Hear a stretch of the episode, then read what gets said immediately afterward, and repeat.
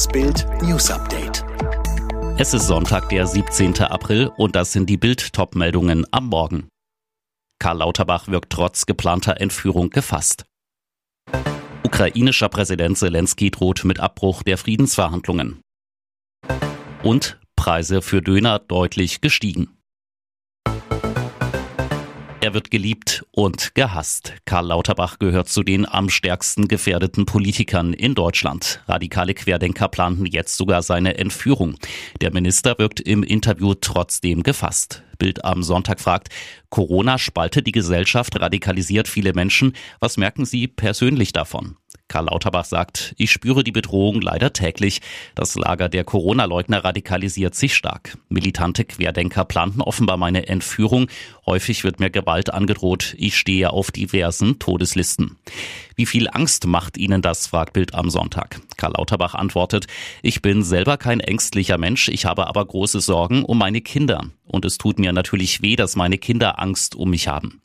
Wie gehen Sie denn mit den Bedrohungen um, fragt Bild. Lauterbach, möglichst professionell, jede Gewalt und Mordandrohung bringe ich zur Anzeige. Ich bekomme sie auf allen Wegen, per E-Mail, per Post. Drohungen werden in meinen Briefkasten gelegt. Ich lese die Hasspost aber nicht selbst, sondern übergebe die Schreiben an Mitarbeiter, die sie prüfen. Ich unterschreibe die Anzeigen dann nur. Direkt hinterm Ortseingangsschild begrüßen zwei Pferde auf einer Koppel die Besucher von Tondorf. Der Ortsteil der niederbayerischen Gemeinde Bruckberg im Landkreis Landshut hat 250 Einwohner. Vor einem Haus fuhren am Mittwoch gleich mehrere Polizeiwagen vor. Die Beamten stürmten in den Hauseingang und nahmen Thomas K. fest.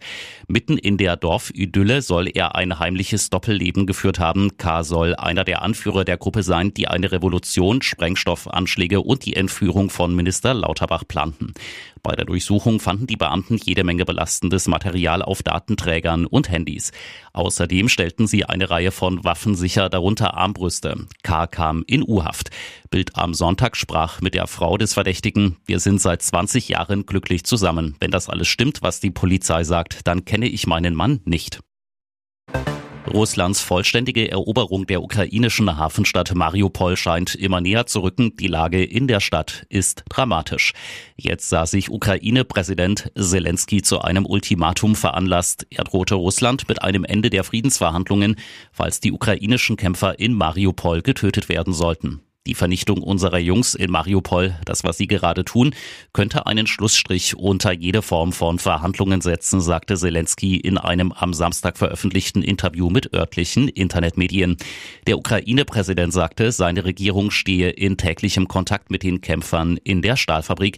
Es werden bestimmte Pläne und Verhandlungsprozesse ausgearbeitet, um ihnen zu helfen.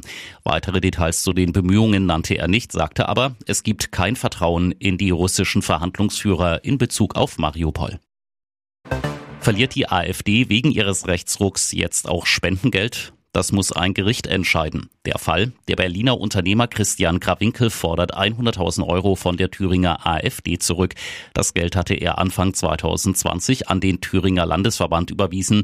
Jetzt hat er beim Landgericht Erfurt Klage auf Rückzahlung nebst Zinsen eingereicht. Begründung, das Geld sollte ausschließlich zur Demokratieförderung verwendet werden. Beim Landesverband Thüringen habe es laut Klage seit dem Spendenzeitpunkt dagegen eine antidemokratische Entwicklung gegeben. Die 100.000 Euro will Krawinkel nicht behalten, sondern Ukraine-Flüchtlingen zukommen lassen. Die Thüringer AfD stellt sich quer. Ein Sprecher zu Bild am Sonntag.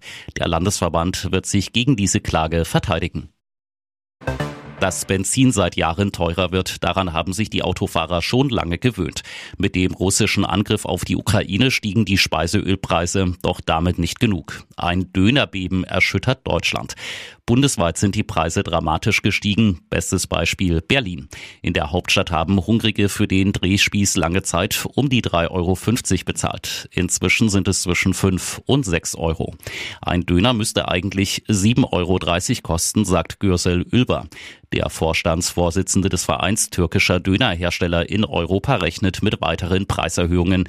Der Grund sind die Mehrkosten für Energie und Lebensmittel wie etwa Fleisch, Mehl, Pflanzenöl und Gemüse.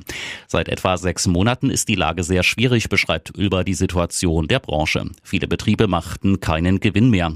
Ülber hält es für möglich, dass schon in zwei bis drei Monaten die ersten Dönerimbisse zumachen müssen. Die Worte von Oliver Kahn trafen ins Schwarze. Er habe das Gefühl gehabt, sagte er, dass die Spieler unterschiedliche Vorstellungen hatten, welcher Fußball gespielt werden soll. Und ließ einen Rat an die Verantwortlichen folgen. Sie müssen herausfinden, was haben wir mit der ganzen Thematik zu tun. Es wäre besser gewesen zu sagen, wir verkünden erstmal gar nichts und begreifen uns als Teil des Problems. Inzwischen erlebt man fast nur noch den Herumgeeier Kahn. So oft, dass Fans und Kenner des deutschen Rekordmeisters sich fragen, kann Kahn wirklich Bayern? Führungsqualität zeigt sich besonders in der Krise. Jetzt muss Kahn liefern. Bisher scheint er Teil des Problems zu sein, hat vieles vermissen lassen. Spieler und deren Agenten registrieren irritiert Kahns Distanz zur Mannschaft. Die seltenen Gespräche mit ihm seien unverbindlich und nicht empathisch, heißt es. Es gibt noch ein berühmtes Zitat von Oliver Kahn aus der Champions League Sieger und Meistersaison 2000-2001. Weiter, weiter, immer weiter. Diesmal sollte allerdings klar sein, so wie bisher geht es nicht weiter.